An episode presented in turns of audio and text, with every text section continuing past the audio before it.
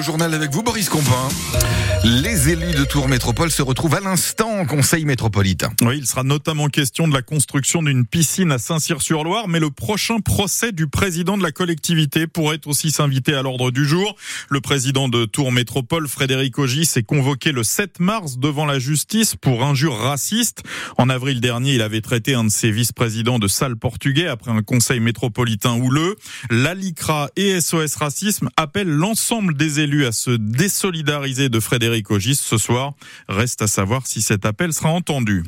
En moyenne, plus d'un élève par classe est victime de harcèlement scolaire. C'est ce qu'indiquent les résultats de la grande enquête nationale réalisée en novembre dernier auprès de 8 millions d'élèves du CE2 à la terminale.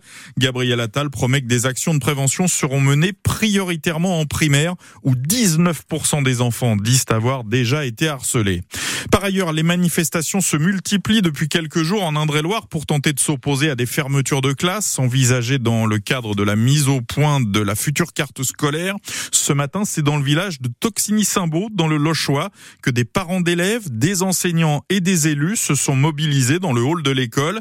Ici, les classes sont déjà à double niveau et la suppression d'un poste d'enseignant obligerait à accueillir les enfants dans des classes à triple niveau, totalement inacceptable selon les manifestants qu'a rencontré Lucie Loconi. Dans le hall de l'école, les élèves tentent des dessins, des boîtes de sardines représentées, référence à la surcharge des classes qui sera inévitable pour Laura, parent d'élèves. On a deux scénarios possibles, soit des scénarios où on peut arriver jusqu'à 30 par classe et on garde des doubles niveaux, mais 30, hein, faut imaginer 30 enfants par classe, ou alors des triples niveaux, c'est vraiment trop là. Situation inimaginable pour Lucie Oligo, représentante des parents d'élèves. Surtout à des classes charnières comme la grande section et le CP, qui sont des classes importantes pour l'apprentissage de, de l'écriture et de la lecture et mettre des triples niveaux dans ces classes-là, c'est aberrant.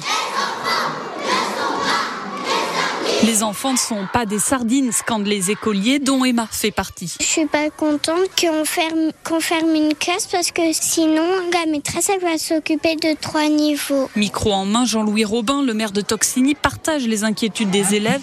Une classe en moins serait contre-productif selon lui. Sur la commune, ça veut dire que les gens vont dire bah, il n'y a pas d'école ou c'est des triples niveaux. Soit je mets mon enfant euh, dans une école privée ou dans une autre commune éventuellement et les parents qui viendront s'intégreront pas dans la commune de toute façon fatalement ils vont pas s'intégrer. D'autant que l'élu l'assure 30 permis de construire ont déjà été déposés sur la commune de futures familles pourraient s'installer et qui auront besoin d'une école de qualité. Et deux autres manifestations contre la future carte scolaire ont eu lieu en fin d'après-midi devant l'école Gabriel Vincent à Chanceau-sur-Choisy et devant le collège de la Rabière à Jouer-les-Tours.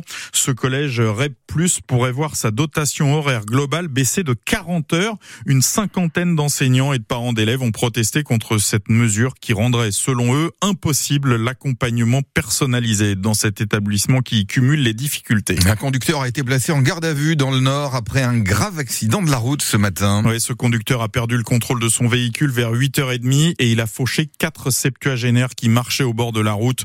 Trois piétons sont décédés sur le coup. Le quatrième est mort dans l'après-midi. L'État met fin au dispositif du leasing social, ce système qui permet aux ménages modestes de posséder une voiture électrique pour 100 euros par mois. 50 000 commandes fermes ont déjà été enregistrées.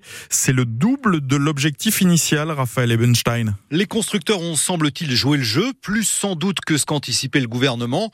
Stellantis se targue notamment de proposer une offre de 12 modèles disponibles, certains à des prix nettement inférieurs au tarif de 100 euros par mois, qui correspondait à la promesse initiale d'Emmanuel Macron avec la Fiat 500i à 49 euros par mois ou la Citroën IC3 à 54 euros, bientôt disponible.